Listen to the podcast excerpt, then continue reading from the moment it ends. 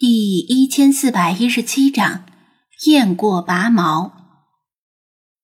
垃圾填埋场旁边的人工树林前，弗拉基米尔和小白又在对峙。改革春风吹进门，小白同志抖精神。抖你妹呀！还有，别叫我同志。来自废品回收站的工作人员。正在把堆积如山的塑料空瓶和易拉罐清点装车。由于数量太多，这项工作已经进行了一两个小时。我说：“朋友，抽烟不？那一猫一狗是你的？好像在掐架呀。”领头的工作人员走过来，向张子安递烟套近乎。猫是，狗不是。可能是附近的流浪狗吧？你知道，填埋场里面有好多这样的流浪狗。张子安拒绝了递过来的烟。那人其实也不关心猫和狗的问题，只是借此找个开场白，然后转换话题道：“哦，这么多瓶子是你一个人弄来的？呵呵，显然不可能嘛。”我是向附近的拾荒大爷大妈收购的，赚个差价而已。张子安随便编了个合适的理由。哦，怪不得。那人恍然，打探的热情一下子消退了。因为都是做废品行业的，他深知那些大爷大妈们都是人精，每斤空瓶的收购价格差一分钱都要斤斤计较。想从大爷大妈们手里赚差价，付出与收获不成正比，否则谁想不到这个办法？那些大爷大妈们整天闲着没事儿，为了提高每斤一毛钱的收购价格，可以蹬三轮骑上十几公里去更高一级的废品收购中心。他仔细一琢磨，张子安敢这么干，要么是真傻，要么就是有后台。而且可能是黑白两道都有后台，强行从大爷大妈们那里以低价回收废品，然后自己赚差价。嗯，估计就是这样。但想来后台也不怎么强大，否则有更好的捞钱办法，谁会选择这么埋汰的业务？他嘻嘻哈哈的说笑两句，就回去督促手下的工人们。抓紧时间干活。张子安虽然不清楚他具体想的是什么，但猜也能猜个大概。在人工树林的另一边，流浪狗们正在享受狗粮和鸡腿，渴了就去沟渠饮用清水。这片位于两座城市之间的广袤盐碱地，很少有人来。种植人工树林也是为了防风固沙。树木成材之后，就基本不用打理了。只要没人砍树，谁也懒得去管。流浪狗们在这里安居乐业，只要不到处惹是生非，暂时就没有问题。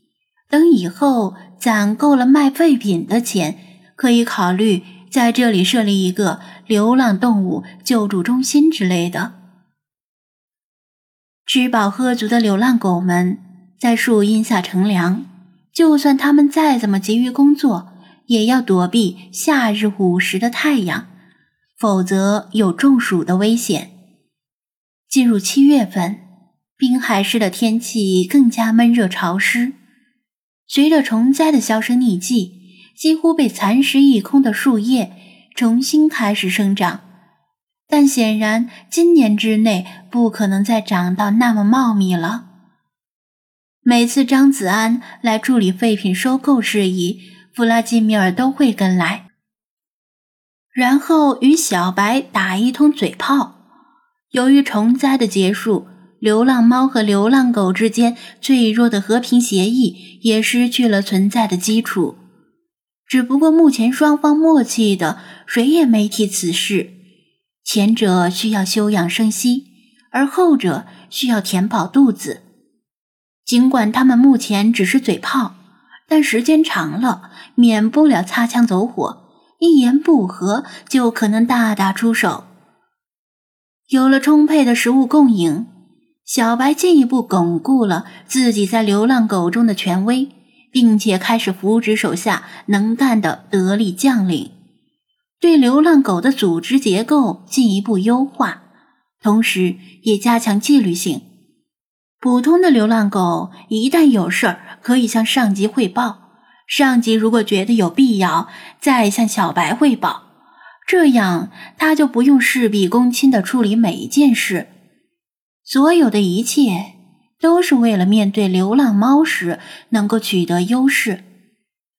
哦，张子安突然毫无征兆的猛然转身，背后空无一物。最近他已经有些神经质，因为总有人说在他身后看到蝴蝶，再一看又消失了。但是他自己却一次也没看见过，所以他闲着没事时总会这样突然转身或者回头。然而每次身后都是空的。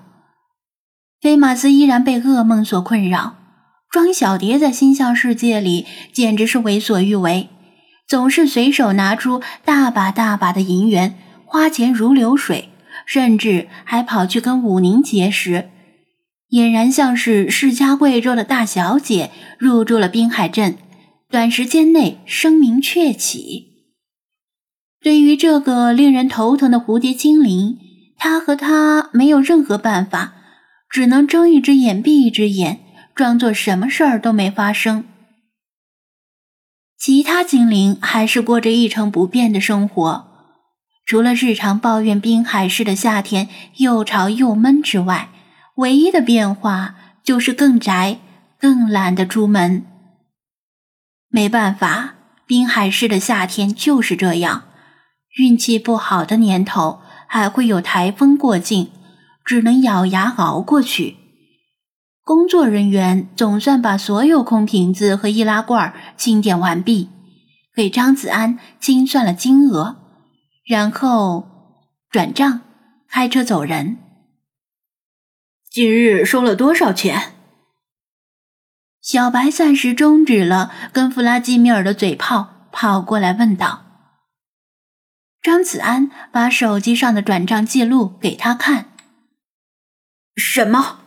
干他娘的！小白噌的一下跳起来，激动的狂吠道：“这数字不对，我明明算过了，应该比这个多。”我知道。比正常数字少了百分之十左右吧。张子安点头，望着车辆远去的背影。你知道？你知道为什么不说出来？小白气愤的质问道：“是那些人在清点时故意克扣了一部分数量，大概是觉得数量太多，他们稍微扣一些，我也察觉不了。”他说道。小白。暴跳如雷！这帮汪西痞的竟敢克扣军饷，全都应该拖出去枪毙了。没办法，水至清则无鱼，他们也要捞点好处费，否则这大夏天的瓶子又脏又臭，他们也不愿意卖力。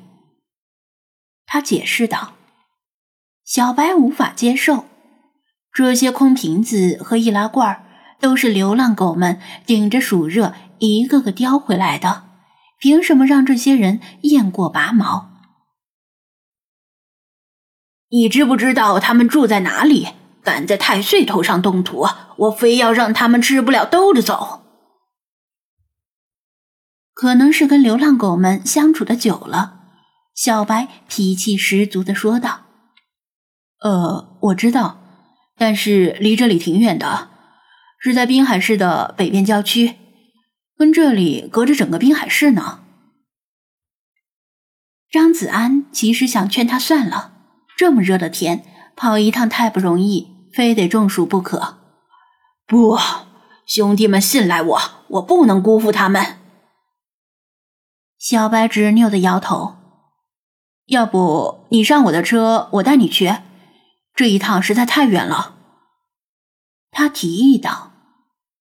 小白回头看了一眼弗拉基米尔，让他与死对头同乘一辆车，简直是莫大的折磨。而弗拉基米尔又不可能主动退让。张子安看出他们两个之间水火不容的架势，又提出另一个办法：或者，你可以暂时进入我的手机，我把你带过去。但这个方法有个问题，就是你不一定能够立刻离开宠物店。为什么？小白不解。我之前明明去过的，当时你还在沉眠不醒。我无论是进入还是出去都没有受到阻碍。嗨，那事儿就别提了。张子安尴尬的打断道：“自己的黑历史还是少说为好。这次的情况不一样，解释起来呢很复杂。总之啊，你想象成宠物店周围有一道无形的樊篱。”弗拉基米尔粗暴的打断了他的解释，握紧拳头说道。反动派画地为牢，妄图困住喵喵主义的火种。这种开历史倒车的行为是注定要失败的。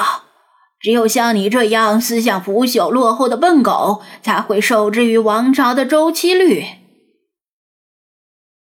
小白不屑地说道。“听这话的意思，没有困住这只蠢猫？那来吧，既然这蠢猫都困不住，相信……”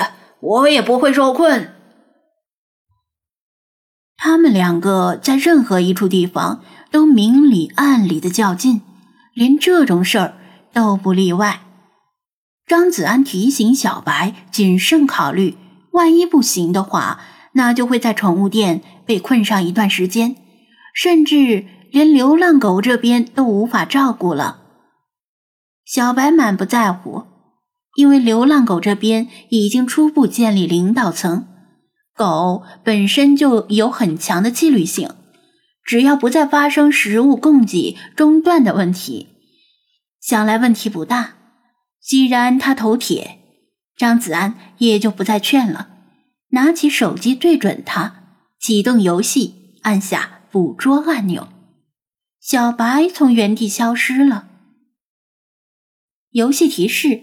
捕捉光复狗，张子安，这狗的名字好奇怪，为啥叫光复狗？弗拉基米尔闻言冷笑不已：“只狗说梦而已。”张子安进入虚拟宠物栏，见到小白以蹲坐的姿态出现在宠物栏里，他点击他的身体，游戏弹出了详细的数据。宠物属性：光复狗，史诗传说集。我本台王旧时犬，未遂先去落人间。来历未解锁，真名未解锁。张子安，他一拍脑门，恍然大悟，喃喃自语道：“我明白了，这一定是慕容复的狗。那货整天想着复辟大燕。”最后落个身败名裂的下场，就是不知道亲老爷子在新版里把他的结局改成什么样了。听说是抱得妹子归，有时间得去拜读一下。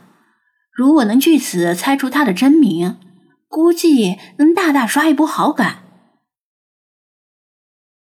弗拉基米尔无语的盯着他：“你这像是话外音的话，是解释给谁听的呢？”